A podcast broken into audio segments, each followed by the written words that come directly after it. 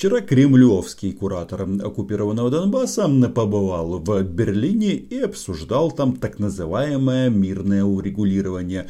Я говорю о Дмитрии Козаке, который совсем недавно сменил на этом посту Владислава Суркова. И у нас э, каким-то образом почему-то решили, что все, зрада, что, мол, обсуждают Украину без Украины. Но на самом деле э, жизнь, она не черно-белая, и в этом ничего нет ни хорошего, ни плохого. Это просто рутина, которая повторяется последние 6 лет, которая никоим образом не влияет на ситуацию на Земле. Об этом сегодня поговорим. Меня зовут Роман Цымбалюк, я корреспондент агентства Униан в Москве.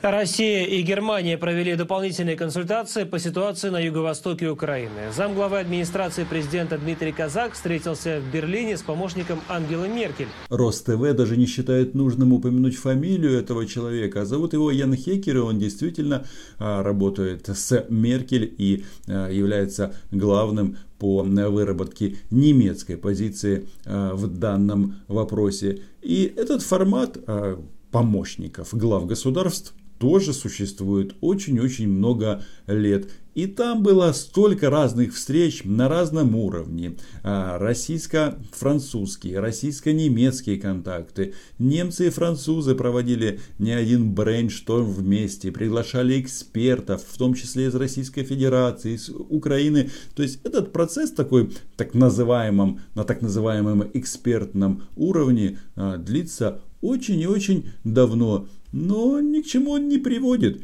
И сейчас тоже не приведет, потому что речь идет о каких-то абстрактных понятиях, где никто а, даже не может а, найти общих слов происходящего, потому что Россия, которая огнем и мечом контролирует эту территорию, делает на этих переговорах вид, что ее там нет. Ну, договариваться, естественно, нужно с ней. В общем, паноптикум.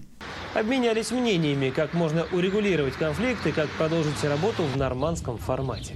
Ничего нового. Десятый, сотый, 128 раунд этих переговоров, а ВОЗ и ныне там, потому что Российская Федерация хочет оставить на территории Украины свою силовую компоненту, причем чтобы эта силовая компонента напрямую в украинском государстве подчинялась Москве. Ну и в случае чего они в любой момент начнут делать то, что они умеют. Да, стрелять больше ничего.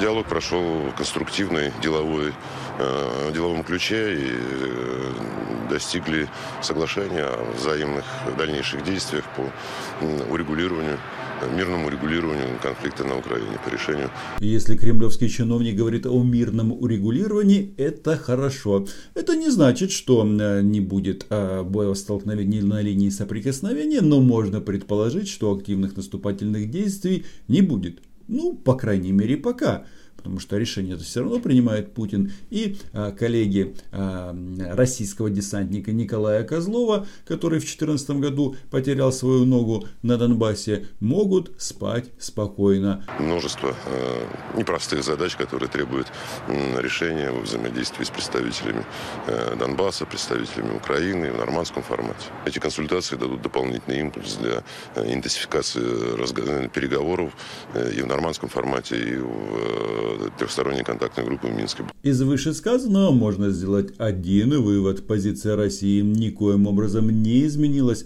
О чем они говорят? О представителях Донбасса. А кто это? То есть кремлевские гуляйтеры, представители Украины, форматы, Минский, а, соответственно, а, нормандский формат.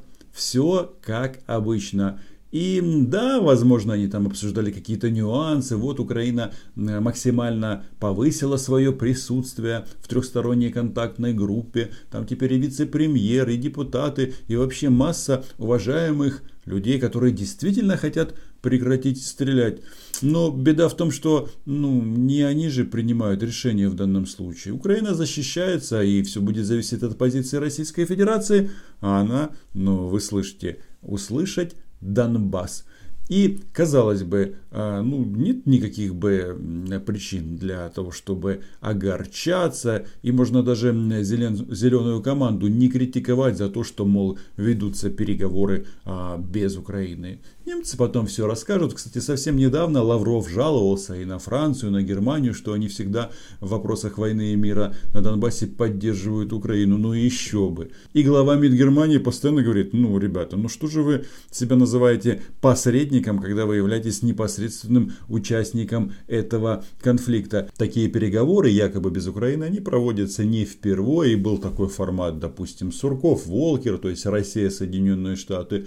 И что? Что-то изменилось. Кстати, позиция американского государства никоим образом а, не мутировала. Ну и россияне продолжают петь свою вот эту вот дудку. Но когда мы слышим о мире с уст российских чиновников, всегда важно включить российский телевизор. Это такой срез, потому что, ну, как бы там они говорят, что Украина должна там что-то там сделать и может быть после этого что-то изменится. А чем они кормят своих граждан, россиян? Это важно в том плане, почему? Потому что Донбасс это как один из таких э, столбов или столбиков, на котором держится российская власть. В том плане, что если они оттуда уйдут, это же как может быть воспринято?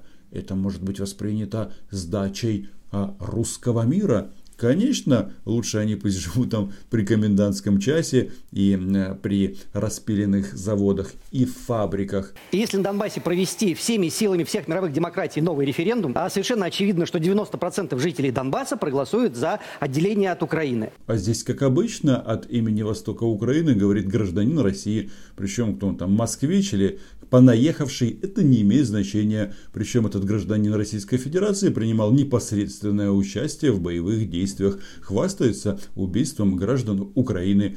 И это не называют, а, как эм, тут принято, внутренним конфликтом. Козак там о мире, о том, что можно что-то как-то урегулировать, вот товарищи э, своим, э, так сказать, избирателям в кавычках впаривают вот это вот Г. А, да, сегодня э, армия Донецкой Народной Республики, она в силу того, что там ребята получают зарплату 15 тысяч рублей всего, э, им тяжело. Еще как тяжело, но получается, на Россия не особо-то ценит своих этих гауляйтеров, которые подняли оружие против Украины. Ну, естественно, на российское оружие но никого не смущает, что рубли-то российские, как и форма. Но там огромное количество э, военных, они в любую минуту э, вернутся к воинской деятельности, и армия вместо 25 тысяч будет 50 или 100 тысяч человек. Что предлагает на российский боевик Евгений Прилепин? Его здесь э, ошибочно называют Захаром.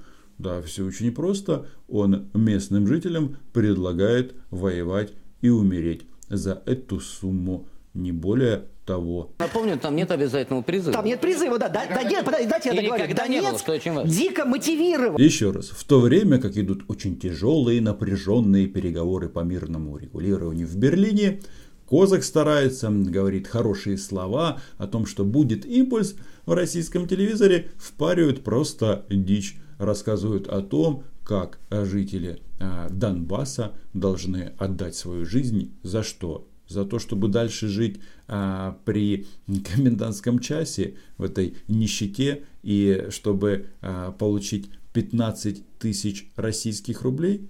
Вы серьезно думаете, что жители этого региона, ну, как бы хотят себе именно вот такую судьбу. Что-то мне кажется, что этот эм, пропагандистский род, ну, немножечко как бы продолжает чесать кремлевскую чушь. А говорит это только об одном, что никаких изменений как не было, так и нет. Они вот ждут прихода к власти в Украине Медведчука и компании, но даже для них, те, которые вроде как готовы выполнить все кремлевские условия изменений в части Донбасса не будет. И самое главное, с кем бы ни вели переговоры, на россияне в конечном итоге решение за нами. Без нас в любом случае здесь а, принять что-то невозможно. А вот эти вот разговоры о том, что Берлин, а, Париж или Вашингтон может заставить Украину что-то сделать, это все бредни. Тем более эти столицы, они на нашей стороне. Эта вся история очень и очень надолго. Ну, раз э, Козак был в Берлине, то, возможно, это что-то похоже на разделенную Германию после Второй мировой войны. Может быть, не очень удачное сравнение, но развязка может быть именно такой. Что для этого должно быть произойти? Правильно. Пишите об этом в комментариях, подписывайтесь на мой YouTube канал, берегите себя. Чао, все буде гаразд.